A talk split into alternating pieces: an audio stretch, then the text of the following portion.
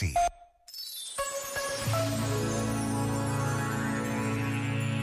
Sobre o cansaço que vivemos ou sentimos nos outros em nosso redor, escreveu Paulo Teia. À nossa volta estamos submergidos numa cultura que vive do cansaço.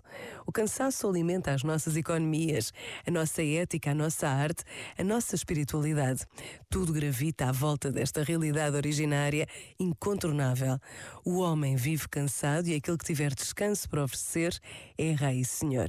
Por isso, as ofertas de descanso multiplicam-se, estiram-se no mercado das atenções. Tudo oferece o que não pode oferecer. Gurus, livros em milhões de tiragens, prateleiras de chocolates, montras de iPhones, páginas web de pornografia e de outras escritas. Tudo anuncia o produto do ano. Descansarás se. E, no entanto, aqueles que visitam o silêncio que ainda existe, aqueles que se descalçam em dia de sábado, esses pressentem e vislumbram a mentira de tudo aquilo que é dito e anunciado. Não podes oferecer o que não tens.